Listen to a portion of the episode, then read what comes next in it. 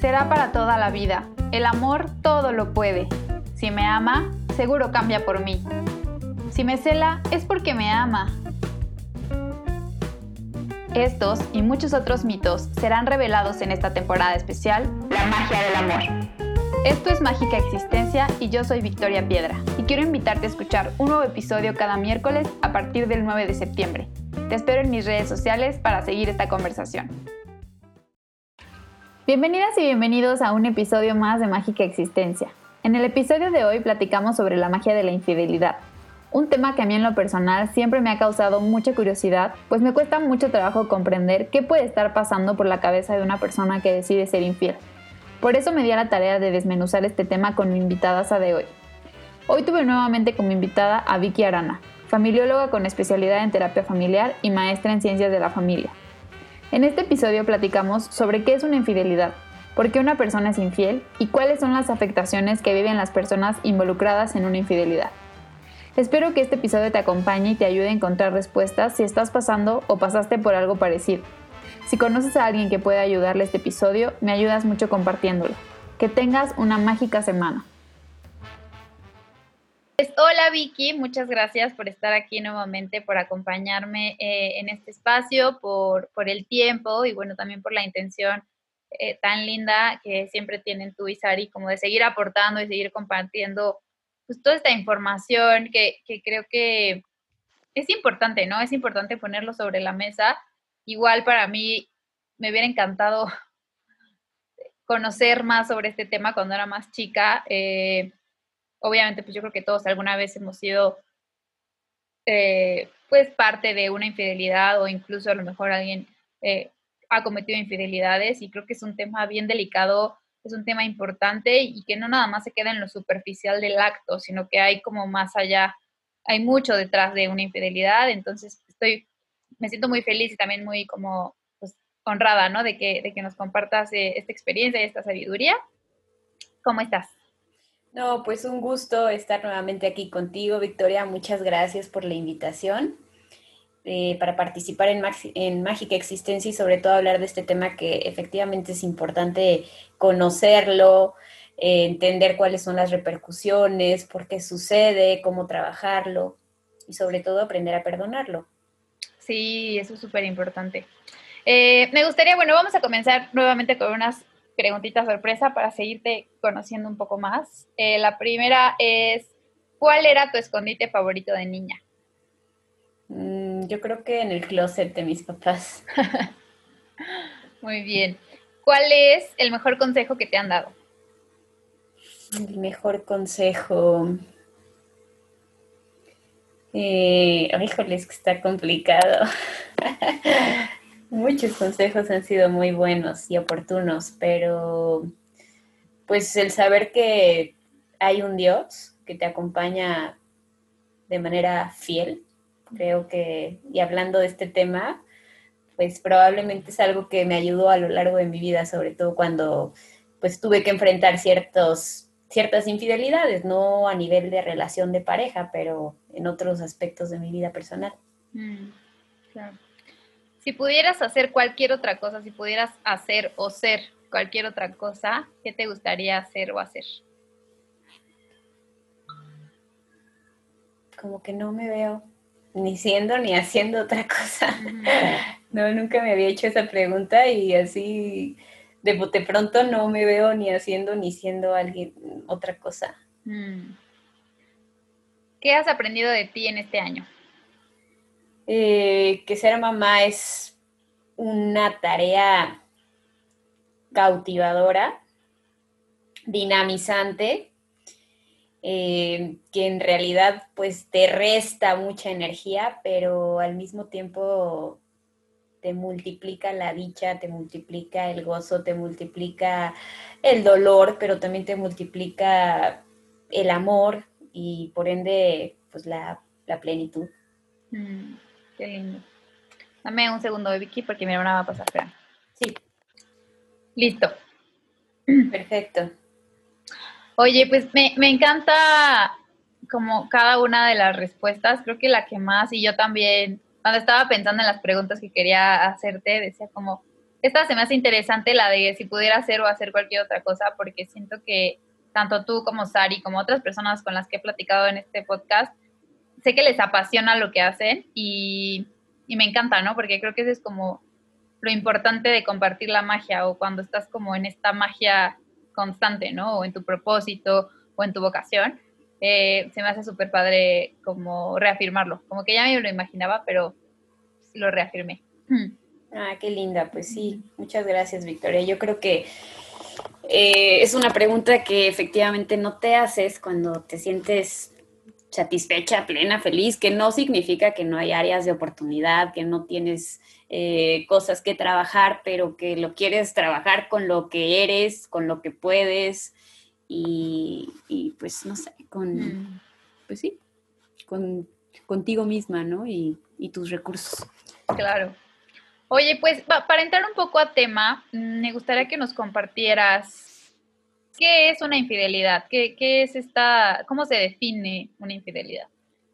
Pues es una falta a la fidelidad, ¿no? Entendiendo como fidelidad el no ser firme o constante en tus afectos, en las ideas o en las obligaciones a las que te has comprometido. Pero aquí el punto es que, o sea, esos afectos, esas ideas, esas obligaciones, por ejemplo, cuando tienes una relación de pareja, sí es importante que se compartan eh, a nivel, pues también como de expectativas, porque no siempre tenemos el mismo concepto de, fidelidad o si tenemos ese mismo concepto de fidelidad, no necesariamente prometemos o nos prometemos lo mismo. ¿no? Entonces, en ese sentido, pues puedo yo dar por sentado de manera implícita que mi pareja pues va a respetar los mismos acuerdos o afectos o ideas que, yo considero que deben cubrirse en esta relación, pero ni siquiera lo hemos comentado de manera explícita. Entonces de repente llegan a lo mejor eh, dos novios o dos esposos hablando de infidelidad y la otra parte dice, pues no, es que no fui infiel porque no me acosté con él, ¿no? Solamente fueron unos mensajitos, o no fui infiel porque simplemente fueron dos tardes de café, o no es infidelidad porque yo no conocía a sus papás, ¿no? Así. Entonces, aquí el tema, pues es que tenemos que platicarlo para que los dos tengamos como el mismo nivel de compromiso y tengamos por sentado qué es lo que estamos esperando del otro. Pero en cualquiera de los casos, creo que el acto de infidelidad podría definirse como que una de las dos partes comparta algo de forma secreta o no pública con otra persona, porque ya de entrada el hecho de que lo haga de manera, eh, pues, no sé cómo decirlo, pues a escondidas, revela efectivamente que aquello que estoy dando al otro, sé, a lo mejor de una manera muy inconsciente, no tan consciente, pero entiendo que, lo tendría que dar a mi pareja y por ende no puedo hacerlo público. Claro, sí, totalmente, totalmente.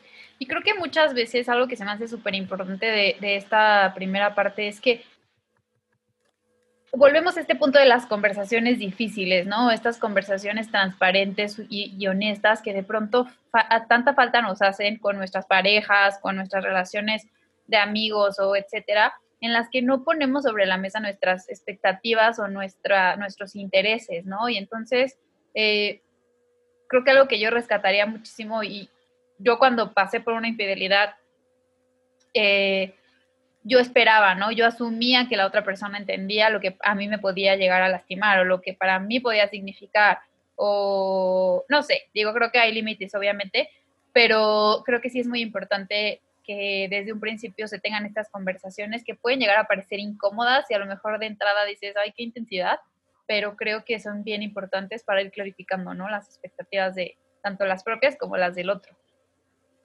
Claro, claro, claro, efectivamente porque no lo puedes dar por sentado. O sea, aunque a lo mejor ambos eh, contrayentes están eh, conscientes de que quieren serse fieles y quieren tener una exclusividad, eh, no necesariamente el significado que le dan a la palabra es el mismo.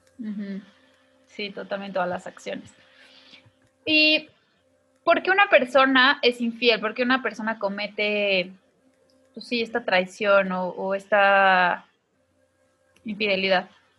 Mira, hay varias causales, pero yo te voy a mencionar nueve que son como las más comunes, ¿no? Okay. Una de ellas puede ser porque ya se sufre una adicción. O sea, de repente hay personas que tienen un cerebro hipersexualizado, que han estado en busca de recompensas o de dopamina, eh, pues en actos de índole sexual y por lo tanto ya su voluntad está debilitada y hay pensamientos obsesivos con respecto al, sexo que de repente se convierten en compulsión.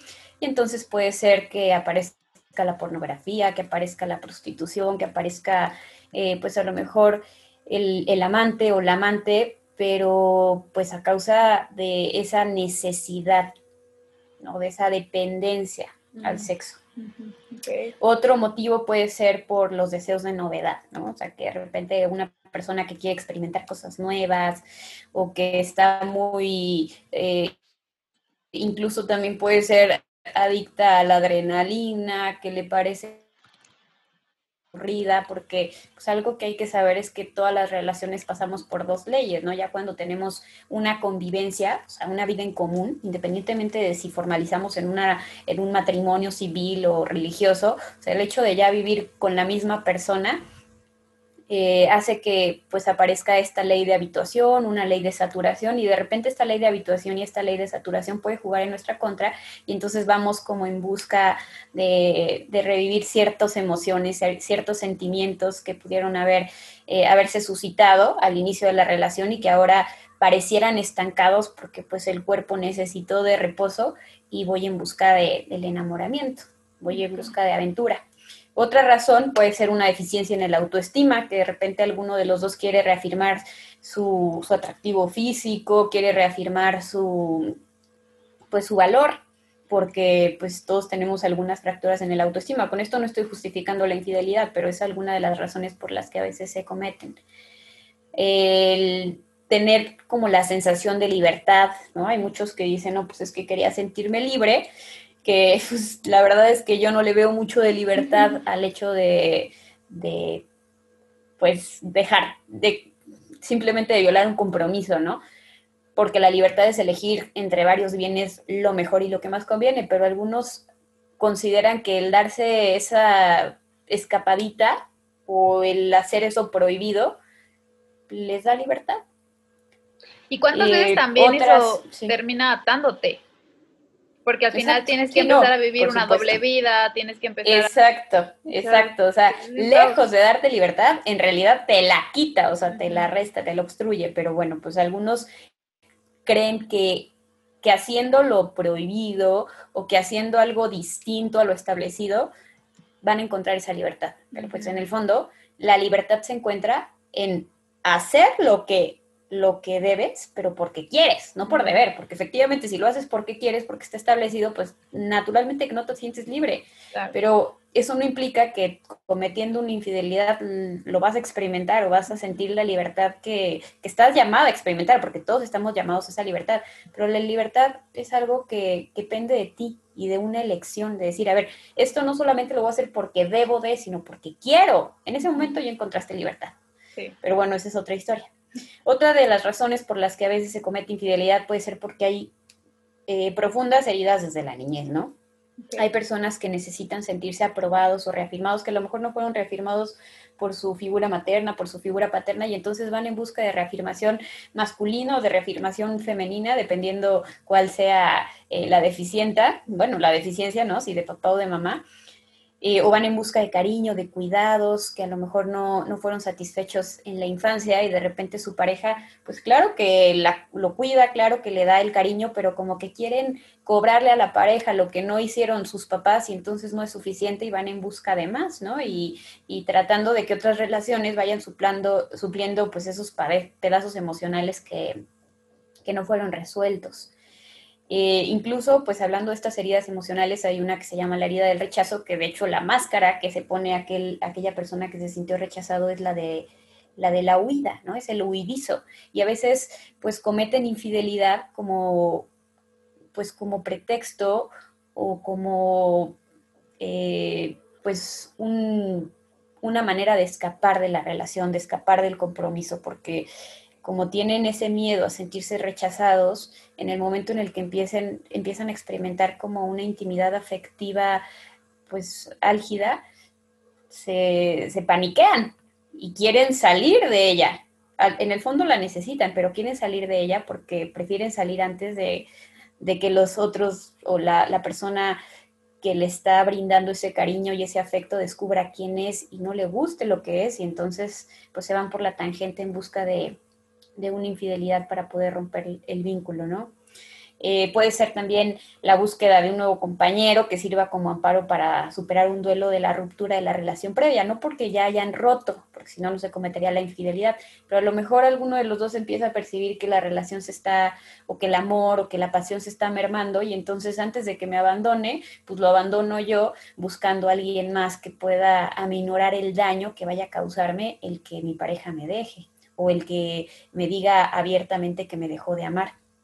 Y también en este, en este sentido puede ser que lo haga para reavivar las llamas, ¿no? O sea, o sea, las llamas del amor o de la pasión. O sea, o bien para que si ya me va a abandonar o me va a dejar, yo ya tenga en quién caer blandito, o bien porque a lo mejor siéndole infiel, pues entonces se comprometa conmigo, ¿no? Y luche por mí, y luche por esta relación y me valore y entonces eh, podamos encontrar motivación para luchar en esta relación.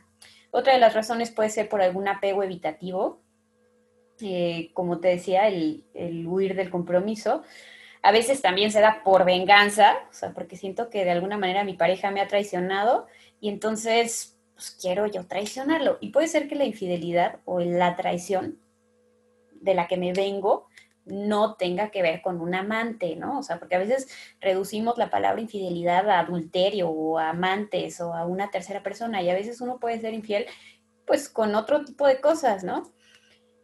También eh, la novena, te digo que pueden ser muchas otras causas, pero la novena, que es la más común, es porque hay una percepción de carencia en la relación, ya sea porque hay una comunicación infructuosa pues cuando trato de expresar mis frustraciones, mis necesidades, o no me siento comprendido, no me siento valorado, no me siento reforzado, como que de repente no encuentro mi identidad dentro de la relación, o hay una ausencia de complicidad, de comprensión, o empiezo a percibir una sensación de abandono, y entonces, pues estas carencias a veces quiero suplirlas en, eh, de manera a lo mejor no planeada, pues en, un encuentro furtivo o, en una relación íntima, afectivamente hablando, porque no necesariamente tiene que concluir en, una cuestión sexual con alguien más. Súper, qué interesante, se me hace súper interesante como todas estas perspectivas que así, como bien dices, creo que solamente a veces nos centramos en la última, en la percepción de, de carencia, pero creo que tanto como personas que estamos en una relación, eh, vuelvo al punto mucho como de la conciencia, ¿no? Como de observar desde qué intención estamos conectando con el otro, desde qué intención nos estamos relacionando, qué tanto estamos trabajando en nosotros mismos, porque son cosas que a todos nos pueden pasar en el sentido de que son tanto las heridas o alguna deficiencia en la autoestima o alguna, no sé, este deseo de novedad, ¿no? Que si no estamos constantemente atentos y alertas de nosotros mismos, pues es muy fácil que caigamos en una ruptura de la autoestima o en un sentido de sentirnos perdidos o no sé, ¿no? Como tantas cosas que constantemente estamos cambiando, que es bien importante que estemos autoobservándonos constantemente y, y trabajándonos, ¿no? Como en nuestro crecimiento, en nuestro desarrollo. Completamente de acuerdo contigo, Victoria, de verdad.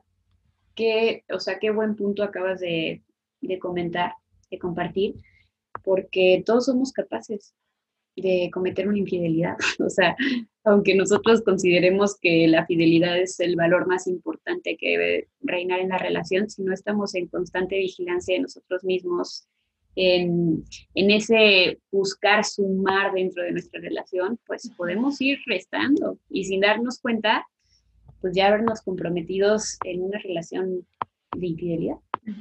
Sí, totalmente.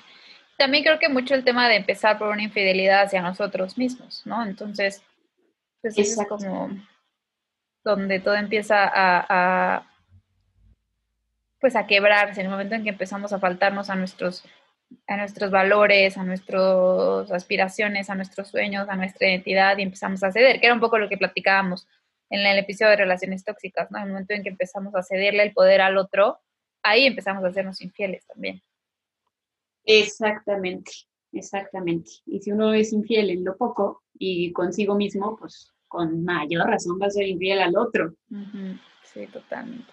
Aquí me gustaría... Porque además hay algunas... Sí, perdón, perdón. No. Dime, dime. Ah, lo que te iba a decir que, lo que te iba a decir es que además, pues no todas las fidelidades son dolosas, ¿me explico? O sea, no todas son deliberadas. Hay distintos tipos de infidelidad. y, y justo pues esta infidelidad que tú mencionas, de irnos permitiendo cosas que no necesariamente contribuyen a nuestro bien, pues se llama una infidelidad indirecta, porque no lo hago de manera deliberada, dolosa, planeada, sino que comienza a suceder porque no estoy revisando, pues, eh, mis emociones, mis pensamientos, mis sentimientos, porque no estoy sabiendo comunicarme conmigo ni comunicarme con el otro. Entonces surge de manera deliberada. Sí, totalmente. Y justo con esto me gustaría pasar a, esta parte de qué tipos de infidelidad existen y cómo se ve cada uno de estos tipos o cómo, cómo afecta eh, en mis comportamientos, en los entornos, en, pues, en la propia relación. Mira, está la infidelidad directa, que te decía, era como, es como la dolosa, ¿no? O sea, de una manera deliberada y planificada. O sea, antes de que ya la infidelidad ocurrió, yo ya la había pensado, ya la había deseado, ya había empezado a consentirla emocionalmente y pues obvio solo estaba buscando la oportunidad y si no hubo oportunidad ya la creé para poder ser infiel, ¿no? En este tipo de cosas, pues, o en este tipo de casos es donde entra una infidelidad por venganza o una infidelidad por adicción, o sea, que ya es tanta mi necesidad y me apego a, pues, a esta dopamina o a esta recompensa que me genera eh, los pensamientos sexuales y las que, busco de manera compulsiva saciarlos, ¿no? Entonces, también está la infidelidad indirecta. En este tipo de infidelidad es en la que te digo que no existe esa intención inicial de ser infiel. O sea, no lo contemplo, no lo considero, sin embargo, como que empiezo a convivir con una persona que despierta emociones o sentimientos nuevos, ¿no? O empieza a revivir sentimientos que ya no, eh, que ya hace tiempo no, no sentía, y entonces aparece como una dicotomía emocional. Que por un lado, pues, o sea, sé que estoy cometiendo infidelidad y me estoy sintiendo revitalizado, alegre, ilusionado, pero por otro lado, como no lo tenía considerado dentro de mi sistema de valores, como realmente no quiero lastimar al otro, también en ese momento que experimento esa alegría y esa ilusión, experimento dolor, experimento culpa, experimento arrepentimiento, o sea, es esta sensación de vivir una doble vida que tú mencionabas. y, bueno, en este tipo de infidelidad pues entran eh, las causadas por esta percepción de carencia o por estas heridas del cuerpo emocional que a lo mejor no hemos identificado y de repente salen a relucir justamente cuando me empiezo a permitir eh, el, sentir, y, no solo sentir, porque bueno, el sentimiento es lo de menos, sino consentir ese sentimiento que empiezo a experimentar por una persona que no es mi compañero de vida o, a la cual yo decidí libremente eh, pues amar. Está también la infidelidad física o sexual, que es cuando la persona puede ser que no muestre un apego emocional, pero también puede haber este apego emocional. Sin embargo, o sea, se ven, hay contacto, ¿no? Puede ser besos, puede ser caricias, pueden ser, este, a lo mejor, charlas de café, ¿no? De, verse cara a cara, pueden ser masturbaciones asistidas, puede ser ir al cine juntos para pasar un buen rato, ¿no? Eh, o incluso una intimidad sexual. También está la intimidad emocional, bueno, infidelidad emocional, este, peligrosa que la física, porque a veces en la física, como te comentaba, pues no necesariamente hay un apego emocional, pero aquí en la infidelidad emocional, como su nombre lo dice, sí hay intimidad afectiva. Y la intimidad afectiva pues es como mucho más intensa y más resistente y y además genera expectativas y proyección con esta, con esta persona que no es mi compañero de vida. Entonces comienzo a nutrir el apego, eh, a violentar ese pacto de exclusividad emocional que tengo con el otro.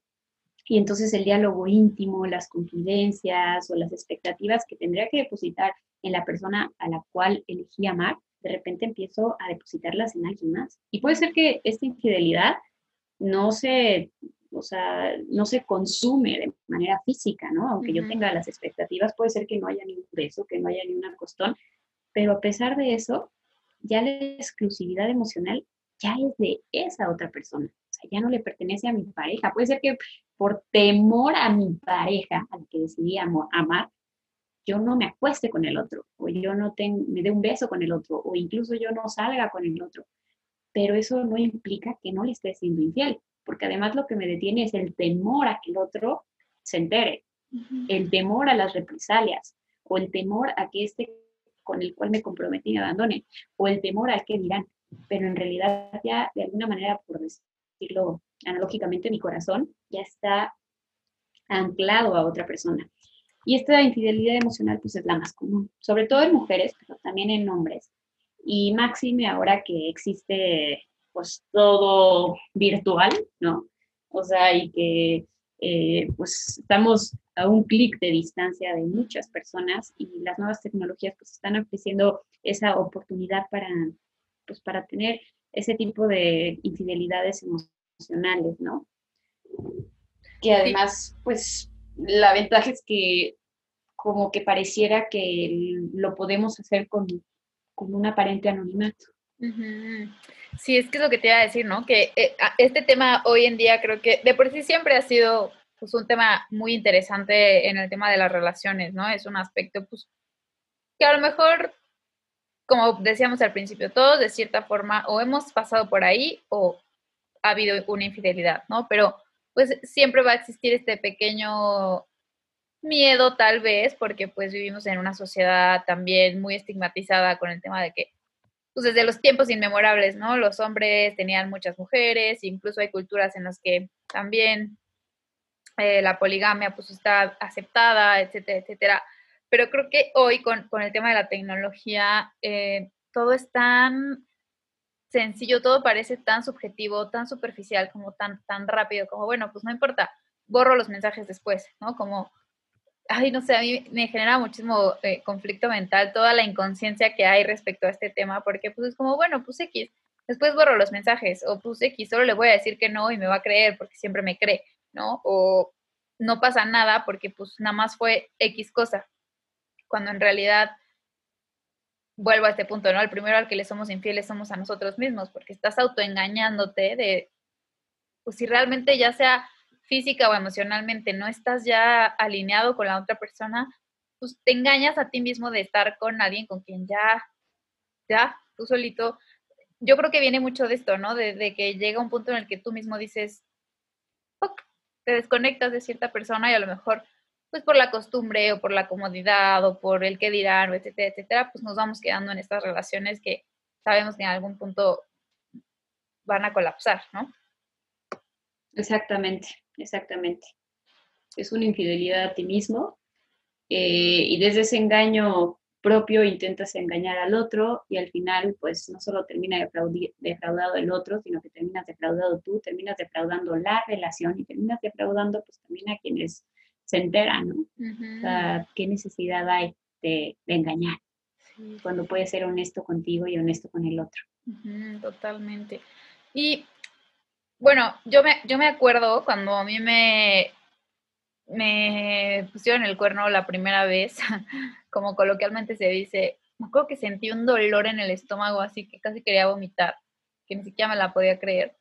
Y de ahí vino toda una serie de, de pues, daños e interpretaciones y muchísimas cosas que, que pasaron en mí para que yo tuviera que tomar una decisión con más claridad, trabajar, etcétera, trabajar en mí, la terapia, etcétera, etcétera, ¿no? Pero, ¿qué daños trae consigo la infidelidad? ¿Qué, le, qué sucede con la persona?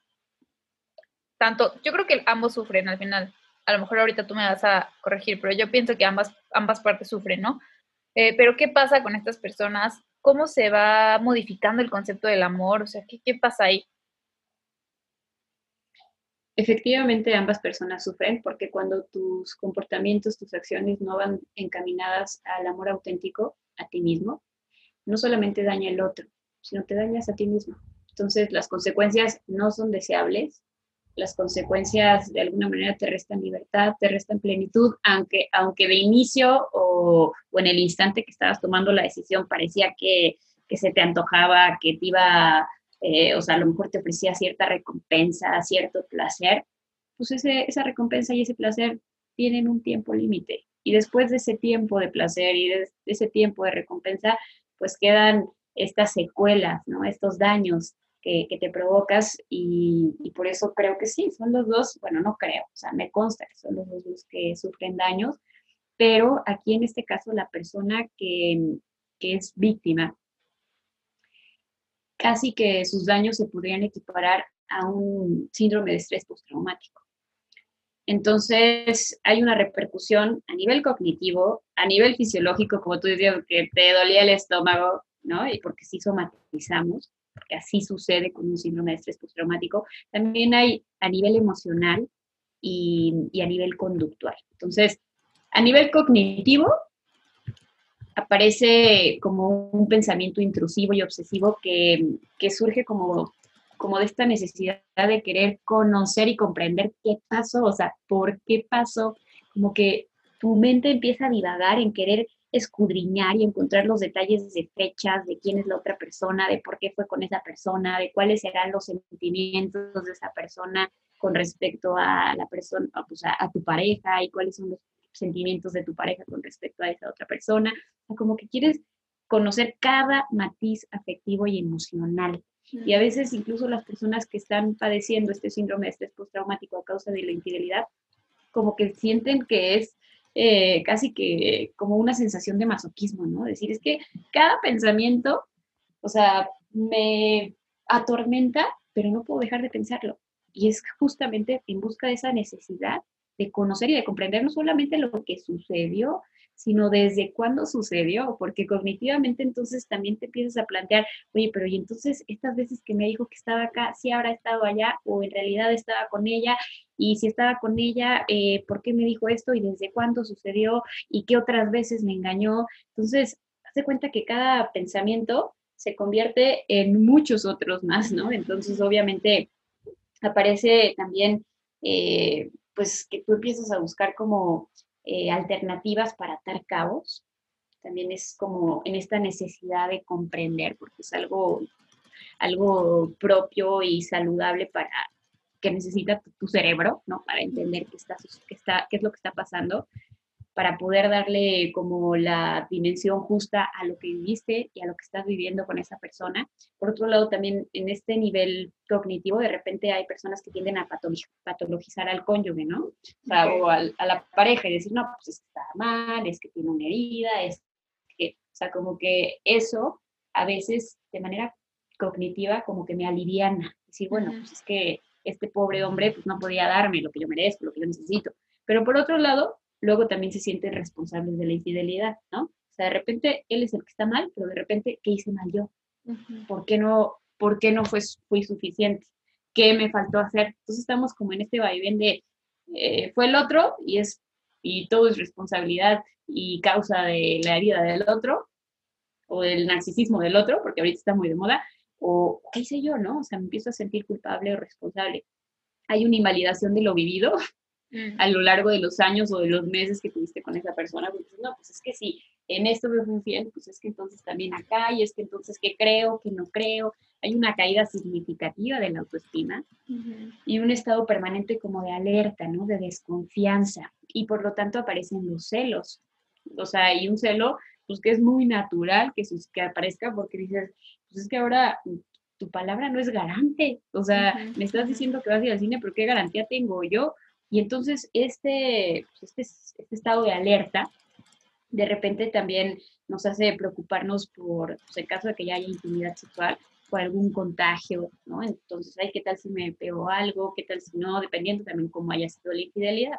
Claro. Pero si fue física, pues empiezo a cuestionarme también eh, con respecto a enfermedades ¿no? de transmisión sexual. Hay una autoevaluación de lo perdonaré, no lo perdonaré, continuaré, no continuaré. O sea, que yo lo que digo al final, a lo mejor eh, lo retomaré, pero sí es importante que perdonemos. O sea, el hecho de perdonar no significa que voy a continuar en esa relación.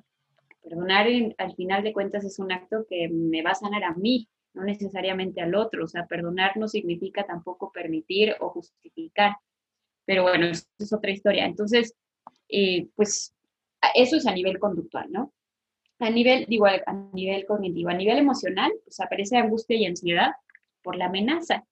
O sea, pues una amenaza porque es una posible desestructuración de tu vínculo. Hay rabia, hay ira, porque hay un agravio sufrido, hay un dolor provocado, hay decepción, porque no hubo un cumplimiento de una de las bases más indefectibles de la relación, que es la fidelidad y la exclusividad. Hay confusión, hay perplejidad, porque es algo que te cae de, de sopetón, no te lo estabas esperando. Hay tristeza, porque hay pérdidas, ¿no? O sea, de, repente pierdes el control de ti misma, pierdes el control de, pues, de lo que creías de tu relación, hay una indefensión en la que te quedas sometido, ¿no? Hay cólera hacia uno mismo, porque, y, ese, y esa cólera a veces es decir, pues es que ¿por qué no me di cuenta? ¿No? ¿Por qué lo permití? O a veces también esa cólera, yo la he visto cuando, pues cuando ya son matrimonios constituidos y dices, es que no quiero, no quiero dejar a, a esa persona, ¿no? no estoy en posibilidades porque todavía lo quiero, pero entonces, ¿qué tal si eso está mal? Porque si, lo, si sigo con él es permitírselo. O sea, como que hay una confusión. En general hay una confusión y hay un odio hacia la persona con la que te fue infiel. Mm. Este odio a la persona con la que te fue infiel, en parte es porque pues, aparece como una disonancia cognitiva, ¿no? Dentro de ti, porque por un lado pues, obviamente no puedes dejar de querer a esa persona con la que tenías una relación de un día para otro, por más que te hayas enterado el día de hoy de que ya llevaba tres meses de infidelidad o dos años de infidelidad, o sea, porque te enteraste hoy, no por eso dejas de amarlo, ¿no? O sea, es decir, el amor tiene eco de eternidad, entonces, pero o sea, a esa persona a la que amas te está generando, o su comportamiento más bien, te ha provocado tanto dolor que, quieres rechazarlo, pero por otro lado no puedes rechazarlo como quisieras porque todavía hay este amor. Y entonces haz de cuenta que desplazas ese odio que de repente quisieras mm. experimentar por tu pareja hacia aquella persona con la que te fue infiel. Y que al final, por supuesto, tiene su parte de responsabilidad, pero quien tiene más parte de responsabilidad es aquel que tenía un compromiso contigo. La otra chava o el otro chavo, pues a lo mejor sabía, y qué mal si lo sabía, pero a lo mejor no lo sabía, ¿no? Y a final de cuentas, pues en realidad este odio es como una manera de desplazar y de aminorar ese rechazo que sientes por, la persona que te, pues, que te provocó ese, ese dolor a través de su comportamiento. Sí, buscas como dónde depositar todas estas emociones, este, este cúmulo, pues obviamente no es como que ya, ya, casual, te dejo de querer la noche a mañana, entonces psh, todos Sí, sí, Exacto. Es un mecanismo de defensa, ¿no? De desplazamiento, porque dices, no, pues es que cómo, cómo puedo estar aquí con él y cómo lo puedo querer y, al mismo tiempo que me, o sea, que su comportamiento me haya causado tanto dolor, pues no, esto no puede ser posible y entonces no estoy bien y entonces como no estoy bien, o sea, es algo inconsciente, pero sí es como nos sucede, ¿no? Y a nivel fisiológico, todo tipo de somatizaciones, ¿no? Así como es de dolor en el estómago, es opresión en el pecho, un llanto incontrolado o todo lo contrario, o sea, de llorar y dices, no, ya no puedo llorar ni una lágrima más o una pérdida de apetito por el nivel de angustia que empiezas a experimentar, palpitaciones, este, eh, dolor en las articulaciones, bueno, o sea, de somatización, cualquier cosa, o sea, ninguna nos sorprendería. Hay una elevación del deseo sexual al inicio, que es como también parte del efecto de esta disonancia cognitiva de decir, es que todavía no estoy preparada para que este hombre o esta mujer desaparezca, ¿no? Y se desvanezca de de mi vida. Y entonces como que ese deseo aumenta para reconstruir ese apego, ese vínculo. O sea, porque digo, me, ha tocado de repente escuchar eso en, consulta, ¿no? Que dices, oye, pero pues ya no tenían intimidad sexual y de repente se enteró de la infidelidad y entonces ahora quiere todos los días y el otro dice, pues qué onda, ¿no? O sea, antes tú me rechazabas y, nada de nada. Y ahorita que te enteraste, pues, o sea, casi que, que diario, claro. que aumenta el libido. Y dices, pero ¿cómo puede ser posible que esté aumentando el libido? O sea, de verdad. Ah, eh, ayer, que todavía no había leído sus mensajes, no tenía apetencia sexual. Y ahora que los leí, o sea, es como de, abrázame, tócame, ¿no? está pasando? Bueno, pues es parte también de esa disonancia cognitiva de decir que no, no puedes desaparecerte de mi vida porque todavía no entiendo, porque todavía no comprendo. O sea, es también eh, pues una necesidad de orden que, que aumente ese deseo. Y claro, después, porque esto no dura mucho tiempo, después de este aumento del deseo sexual aparece la repugnancia o la repulsión o la, el rechazo o la inhibición completa del deseo sexual, ¿no? Hacia esa otra persona que, que pudo haber cometido una infidelidad. Y a nivel conductual, pues necesito conocer y comprender, ¿no? Como decíamos, a nivel cognitivo. Y entonces puede haber constantes interrogatorios, eh, preguntas que, que, en realidad no nos calman, porque cada pregunta o cada respuesta se ramifica en otras preguntas. Entonces, ninguna respuesta, como que en ninguna respuesta encontramos nuestra tranquilidad. A veces incluso es causa de angustia y desasosiego, pero sí hay, eh, sí hay cosas que necesitamos conocer. Como yo les digo a veces a, las parejas en terapia, ¿no? O sea, es como tener, eh, tener en mente escenas pero no tener toda la película completa y entonces tu imaginación, que es la loca de la casa, pues puede crear y recrear muchas nuevas escenas que no necesariamente son reales y puede crear y recrear muchos subtítulos que no necesariamente son reales.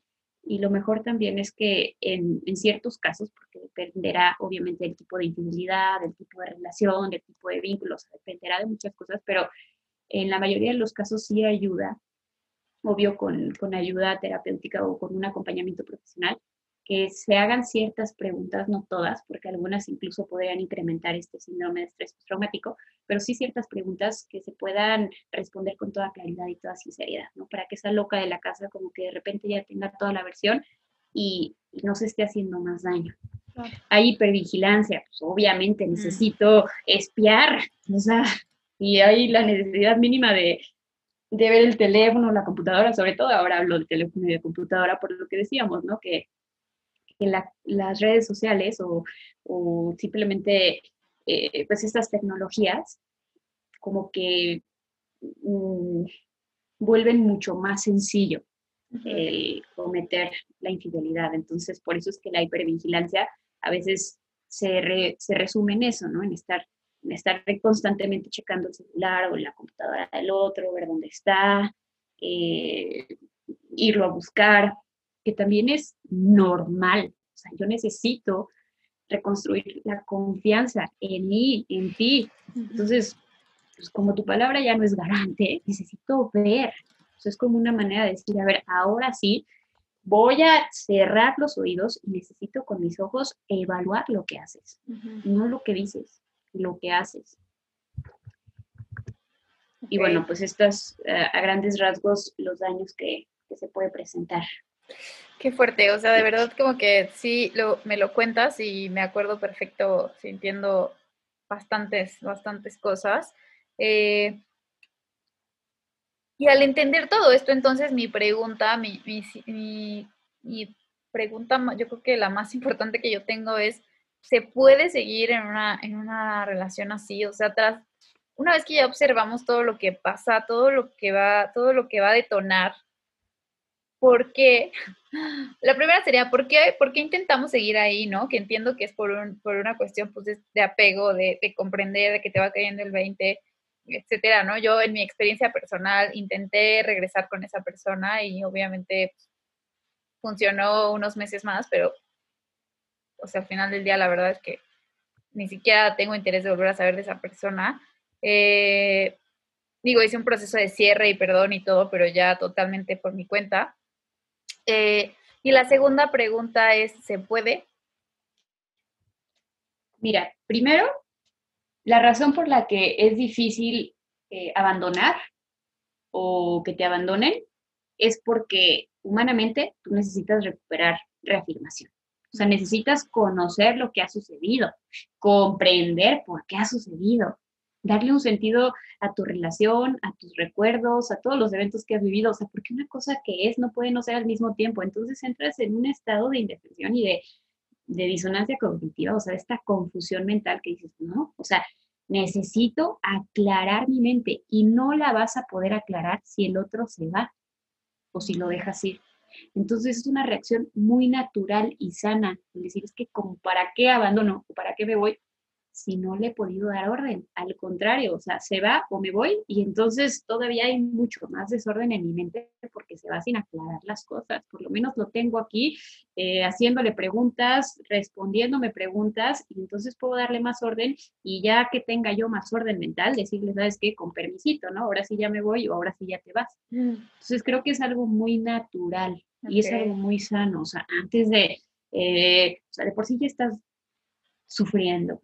antes de sufrir una nueva ruptura, un nuevo duelo, como que el cerebro o tu, nivel inconsciente y tu nivel consciente eh, se unen o se hacen una alianza como para decir, no lo dejes ir, ¿no? Hasta que tengamos un poco de más certezas y, de orden mental para poder trabajar, ahora sí, en la ruptura.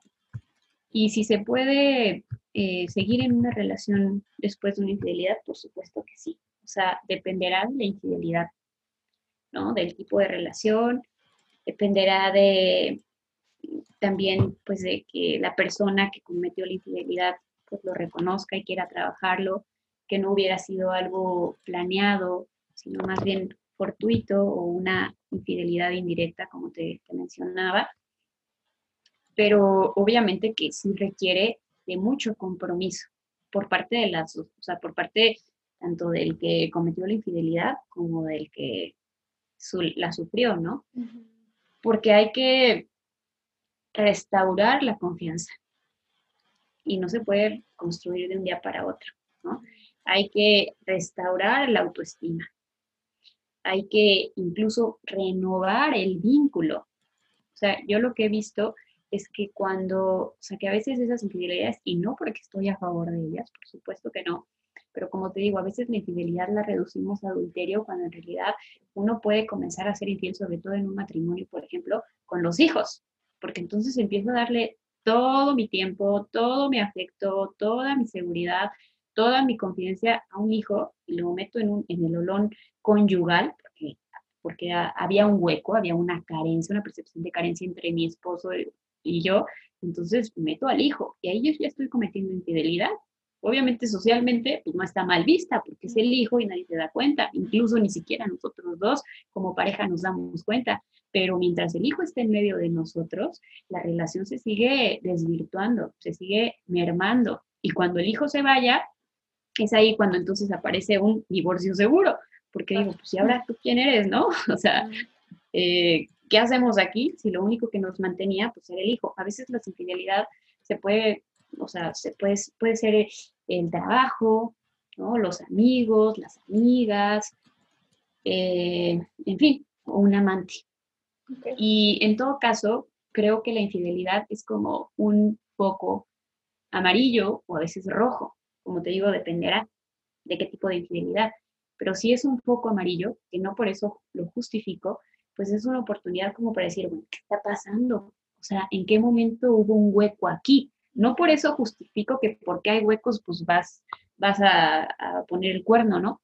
No, pero a veces ha sucedido que justo porque hay huecos aparece esta infidelidad socialmente mal vista o, que obviamente causa una perturbación de este grado de síndrome de estrés postraumático y empiezo a replantear cómo es que estaba llevando mi relación.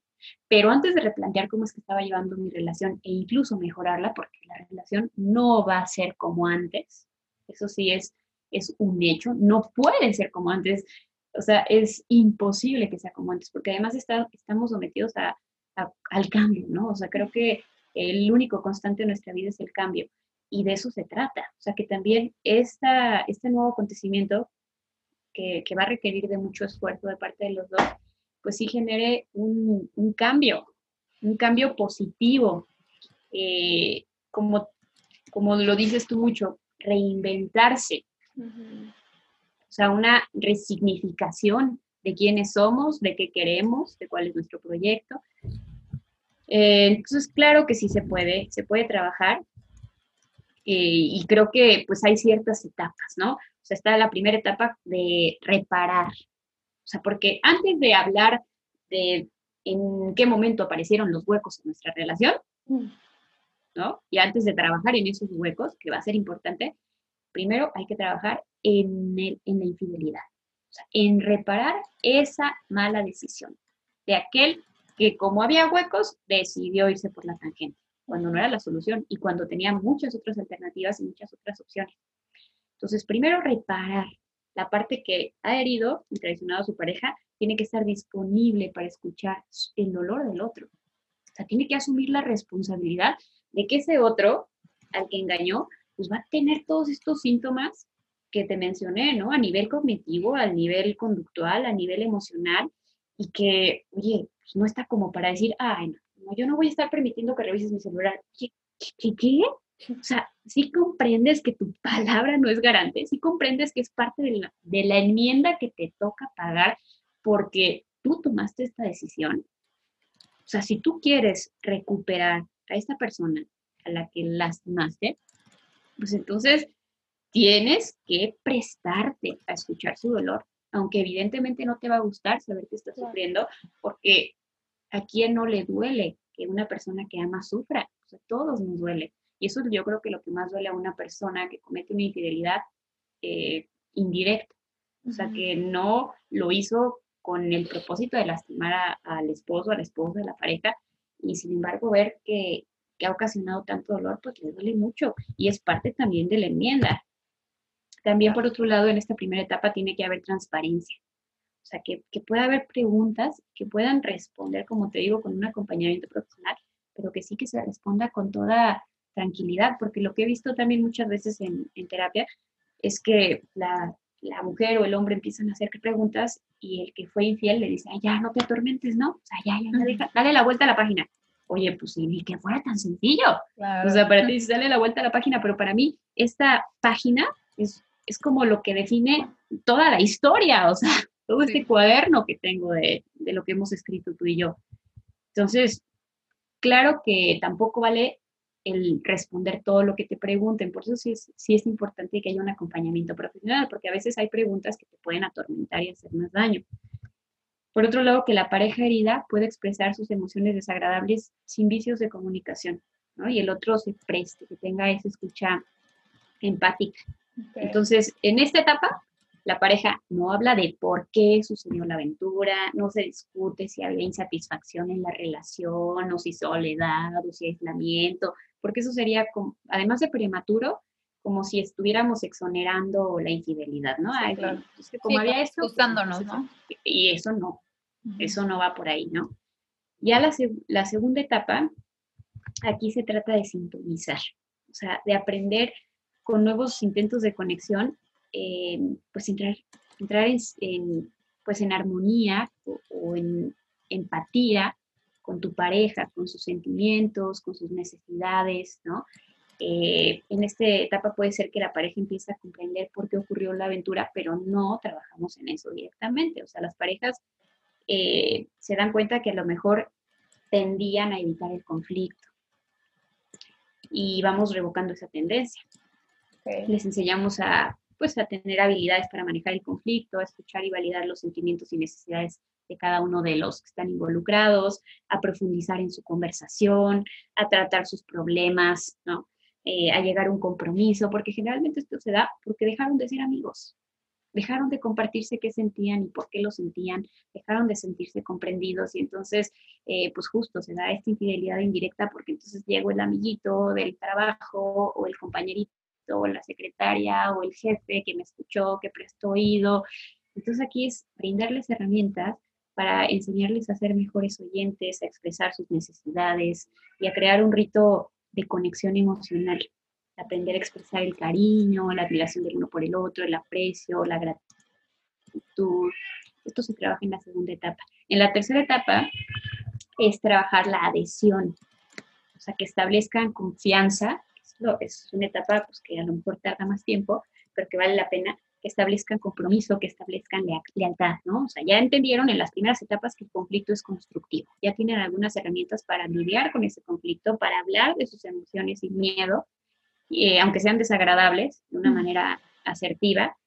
Vamos continuando con este proceso de trabajar las heridas emocionales del pasado, la sintonización.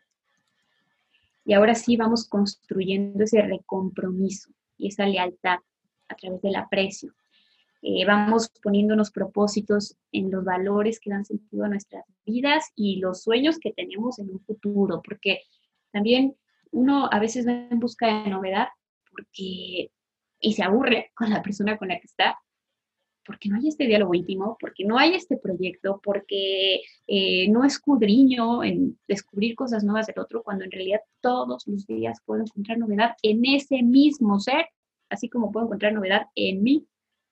Entonces es hablar y es, es lograr una intimidad emocional que después también me lleve a una intimidad física. Es como trabajar el renovar y fortalecer la relación sexual de este modo, no solamente eh, en una proximidad de cuerpos, que me lleva así a un orgasmo, pero que durará unos minutos y eso sí no tuve el orgasmo, sino más bien a una proximidad de almas, o sea, una proximidad de todo yo, ¿no? O sea, en mi cuerpo, en mi alma, eh, para que haya un encuentro, una conexión real en esa relación y entonces se pueda asegurar un compromiso duradero, duradero ¿no? Y finalmente, pues ya, eh, eh, ya podemos trabajar, ya que trabajamos estas tres etapas, podremos trabajar en, a ¿y por qué fue que, que se suscitó esta, esta traición, ¿no? ¿Cuáles son los costos? ¿Cuáles son las consecuencias? ¿cuál, ¿Cuál va a ser la respuesta? Qué es lo que podrán ganar a partir de ahora. Y lo que yo he visto es que definitivamente, pues las relaciones que, que se reinventan, utilizando tu palabra que me gusta, mm. después de un proceso de infidelidad indirecta, híjole, o sea, claro que no agradecen el haber pasado por eso, porque pues quién puede agradecer una infidelidad, pero, pero sí, sí que obtienen muchas ganancias y, las descubren. Sí, es que justo eso es lo que yo como que pensaba, ¿no? Mientras, mientras preparaba el episodio decía, yo estoy segura que debe haber magia, o sea, probablemente no toda la gente lo, lo alcanza a experimentar porque creo que, volviendo a muchos puntos de otros episodios, es que hay muchísima, pues hay muchos issues todavía en torno a la terapia, en torno a la infidelidad, en torno al amor, en torno a muchas cosas, ¿no? Entonces, eh, creo que poca gente se abre a experimentar procesos de acompañamiento profundo y profesional para reconstruir su, su, relación o para trabajar en su relación, incluso antes de que exista una infidelidad, ¿no? Desde que empiezas a ver que hay, creo que todos nos estamos dando cuenta cuando empieza a ver ciertas cosas y de pronto por desidia o por creencias, pues no, no nos tomamos en serio como estos procesos, ¿no? Tanto en lo individual como en lo personal.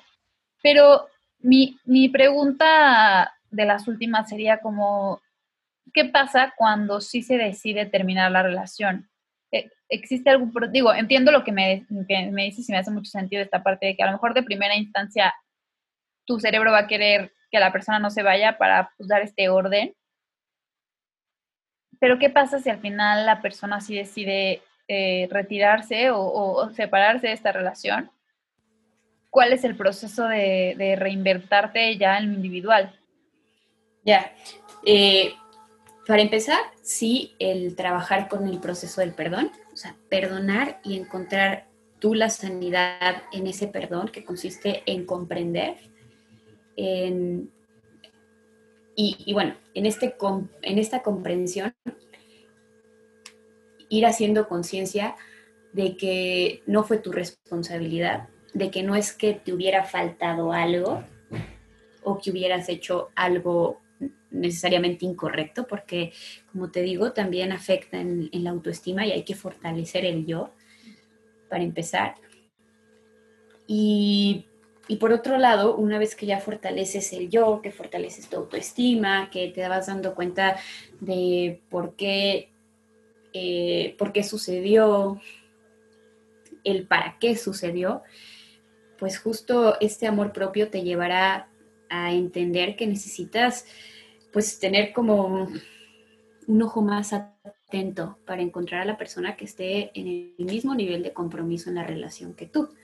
Porque además es evidente que cuando las, infidelidades son de tipo directa, pues claro que lo más sano es que no continúes en esa relación, a pesar de que perdones. Y que fortalezcas tú lo suficiente para realmente no conformarte con las migajas que te puede dar alguien, sino ir en busca del festín al que estás llamado y que además tú puedes dar si trabajas previamente en ti. Porque el hecho de que tú te hayas enrolado con una persona que no estaba dispuesta a asumir el mismo compromiso que tú, pues ah, también te da información respecto a ti, pero que esta información pues también se considera algo valioso, porque es, de, es, es, a través de esta información de la cual aprendes, de la cual empiezas como a, pues, a tocar esas heridas, a tocar ese dolor, y, y uno que... Y, es que mientras no toques el dolor y mientras no toques esas heridas, pues no pueden cicatrizar, no puedes curarlas, no puedes limpiarlas. Entonces, es primero, pues, fortalecerte y ahora sí pues el duelo de la ruptura, el tener una nueva expectativa con respecto a otra relación y darle un sentido y trascendencia al dolor que has padecido. O sea, el ver qué, qué tanto ganaste después de esta pérdida, después de esta infidelidad y ahora de la ruptura, o sea, qué tanto ganaste. Y es que en general lo que uno gana es ese conocimiento de lo que soy yo, de las heridas que tenía que trabajar, de, esa libertad de aprender a perdonar y saber que puedo y que incluso eh, soy lo suficientemente inteligente y consciente para no responsabilizarme de las decisiones de otros. Sí, totalmente. Mm, aquí me surge una duda. Eh, sí. Cuando tú, cuando sucede la infidelidad, o sea, entiendo las diferencias entre una infidelidad directa o indirecta, pero tú recomiendas que a partir de ese momento se acuda con un especialista para que ayude a determinar eh, de qué tipo fue esta infidelidad o eh, en qué momento específicamente eh, crees que sea bueno decidir ir a, ir a terapia de forma con, con tu pareja. Ya, pues mira, yo creo que dependerá del tipo de relación o sea, y no solo del tiempo, sino del nivel de compromiso de esa relación, ¿no? O sea, porque pues a lo mejor podrán ser unos noviecitos de secundaria o de prepa que llevan unos meses y de repente eh, se pintaron el cuerno, y dices, no, o sea, no necesariamente necesitan una ayuda profesional, un acompañamiento profesional, e incluso como su relación es eh, pues meramente informal, ni si, bueno, o a lo mejor no muy informal, pero no hay la madurez como para poder establecer una relación a esa edad, yo creo que ni siquiera eh, hablaría de relación de pareja. O sea, de terapia de pareja, en todo caso, terapia individual, como para ver por qué estás enrolándote a esta edad con otras personas y, a lo mejor, pues, de qué manera te pudo afectar el autoestima. Pero tampoco lo vería como necesario. Pero si ya es, ya es una pareja de adultos, que ya llevan cierto tiempo, el nivel de compromiso, que incluso ya es formal, eh, ya viven juntos, ya están casados o a lo mejor hasta hijos tienen, ahí sí yo recomendaría que, que buscaran ayuda profesional. Ok, súper, muy bien. Ay, pues muchísimas gracias Vicky por, por tu tiempo. Creo que pues sí, para mí era como muy importante desmenuzar y resignificar este tema. Definitivamente a mí personalmente me, da mucha luz sobre muchas cosas. Em, creo que lo que más rescato es esto que platicábamos al final, ¿no? Como las ganancias sí son muchas. Sé que son muy difíciles de ver y de, a lo mejor de asimilar, pero, pero de que hay ganancias, hay ganancias, ¿no? O sea, yo, yo siempre cuento un poco de mi historia personal, siempre digo, la verdad, yo tras tras esta pareja que, me fue infiel muchas veces más de las que seguramente yo me enteré, empecé un trabajo personal que hoy me tiene, pues, creo yo, con, una persona con la que quisiera compartir el, resto de mi vida, ¿no? Entonces, pues siempre ya hoy puedo, hoy puedo agradecer, pero me pongo a pensar en lo que, en las cosas que yo hacía y decía, pensaba y me desconozco. O sea, me decía, ¿cómo que, cómo pensaba tanta porquería y, sí, totalmente, ¿no? Cuando estabas compartiéndonos, sobre todo la parte cognitiva, me, resuena mucho y digo qué fuerte, qué fuerte tener que pasar por ese tipo de situaciones, pero también qué magia puede haber detrás de, esas, de esos sufrimientos o de esas caídas, ¿no? Eh, pues tan solo, tan solo la ganancia también de, de las personas que a lo mejor van a escuchar este podcast y eso gracias a lo mejor a lo que tú has vivido, a lo que tú has ganado y que no has querido quedarte con eso, sino que quieres compartir, que quieres trascender, que quieres llegar a otros. Y pues al final no solamente lo agradecerás tú, sino que a lo mejor habrá otras personas que digan, ay, no, gracias, porque yo también gané con esta experiencia que ella vivió y que puede ser que, que me evite un dolor innecesario o que si en todo caso yo estoy padeciendo este dolor, pues sepa cómo encauzarlo de manera conveniente. Claro. Sí, incluso ojalá y hasta, hasta poder prevenir que a lo mejor personas que se, sienten, se están sintiendo desconectadas de sus parejas y a lo mejor les está pasando por su cabecita eh, cometer una infidelidad, pues se lo piensen dos veces y, prefieran terminar o, solucionar lo que haya que solucionar en lugar de tomar la vía rápida, ¿no? Pues, y ser fieles con su voluntad no dejarse llevar por los sentimientos, porque los sentimientos son traicioneros y son pasajeros, van y vienen, ¿no? Eh, por eso el amor no lo podemos reducir a un sentimiento. Claro que el amor va acompañado de sentimientos, muchos muy agradables, pero el amor también va acompañado de sentimientos desagradables y no por ser desagradable significa que sea malo. Y aquí lo importante es que seamos fieles, fieles al amor, no al sentimiento, porque nos va a traicionar y nosotros seríamos, seríamos los primeros que, que, suframos y además haremos sufrir a las personas que amamos. Ay, me encanta, me encanta ser fieles al, al amor y no al sentimiento, o sea, al amor en toda su expresión de la palabra y no nada más al sentimiento bonito. Me encanta eso. Me, gustaría ver si tienes algún otro mensaje mágico que quisieras compartirnos, el de la botellita, respecto a este tema. Eh, si, si tuvieras que escribir un mensaje mágico, y lanzarlo al mar. Eh, ah, ya, ya, ya, un mensaje mágico. Eh, confía en el amor porque el amor ya ha confiado en ti. Qué padre. Pues muchísimas gracias, Vicky. Eh, ¿Dónde te puede encontrar la gente? ¿Dónde pueden, si, si alguien está pasando por un proceso similar, en dónde te pueden encontrar? Pues mira, si gustas, eh, pueden buscarnos en Instagram o en Facebook, en Amarecer MX, que ya tú nos harás el favor de, poner ahí pues, el conecte, ¿no? Después del podcast. Y también, pues, en mi número celular, 4426-360969, a sus órdenes. Ok, ahorita estás dando consultas eh, en línea, presenciales, como no, Ahora, ahora lo estoy haciendo de manera virtual. Por el tema de la contingencia. Digo, sí estoy dando algunas de manera presencial, pero la verdad a mí me resulta muy incómodo. Ah, a mis pacientes parece que no, porque lo prefieren así, pero pues tendría que ser con cubreboca y careta y demás. Sí, sí, sí. Pues muchísimas gracias por tu magia una vez más y que tengas un gran día.